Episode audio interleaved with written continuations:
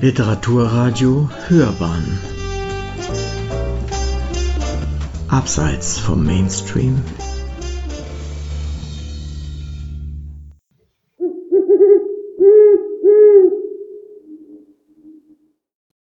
Heute Nacht habe ich von der Buchmesse in Leipzig geträumt. Wahnsinniger Trubel, viele Leute. Nicht alle hatten Betten, weil manche Betten zu Tischen umfunktioniert wurden. Dann aber doch wieder zu Betten. Viel Party also, auch in den Betten. Das war gut, aber auch anstrengend. Als ich heute Morgen darüber nachdachte, dachte ich, mein Unbewusstes füttert einen Mangel an Trubel, an Party, an Bildern, Geräuschen, Eindrücken, die man hat, wenn man unterwegs ist, wenn man unter Menschen ist.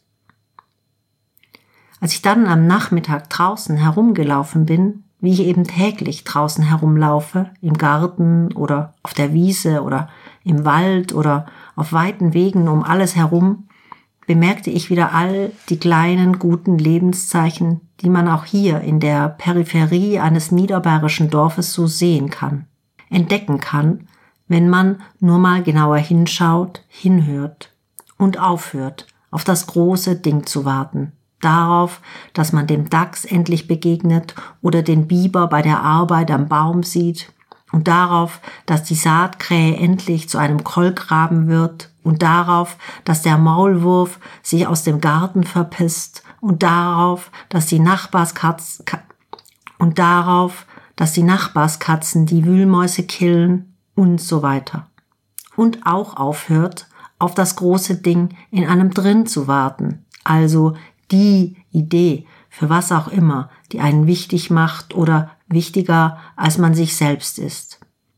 Und also sehe ich, wie das Gras die trockenen Blätter am Waldboden durchsticht, wie der Giersch in dicken Trieben die Erde durchbricht, wie der Pfirsichbaum die ersten Knospen bekommt, wie die Amseln das Waldlaub durchpflügen, wie die Meisen sich den starren Kasten erschließen, wie der Eichelherr das Haus abklopft, wie keine drei Meter neben mir die Rehe den Wald hinaufrennen.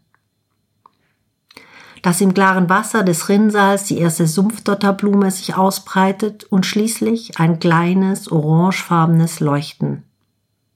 Es stammt noch aus dem letzten Jahr, eine überlebende Beere vom Sanddorn.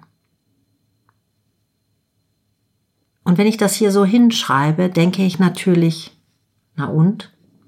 Weil klar, ob das der Rede wert ist? Ja, wir haben ja nur diese eine Erde und außerdem gibt es das zu sehen, was es eben gerade zu sehen gibt. Nicht mehr, aber auch nicht weniger. Und nach der Party, die ich in der Nacht anscheinend hatte, erscheint mir das vollkommen ausreichend.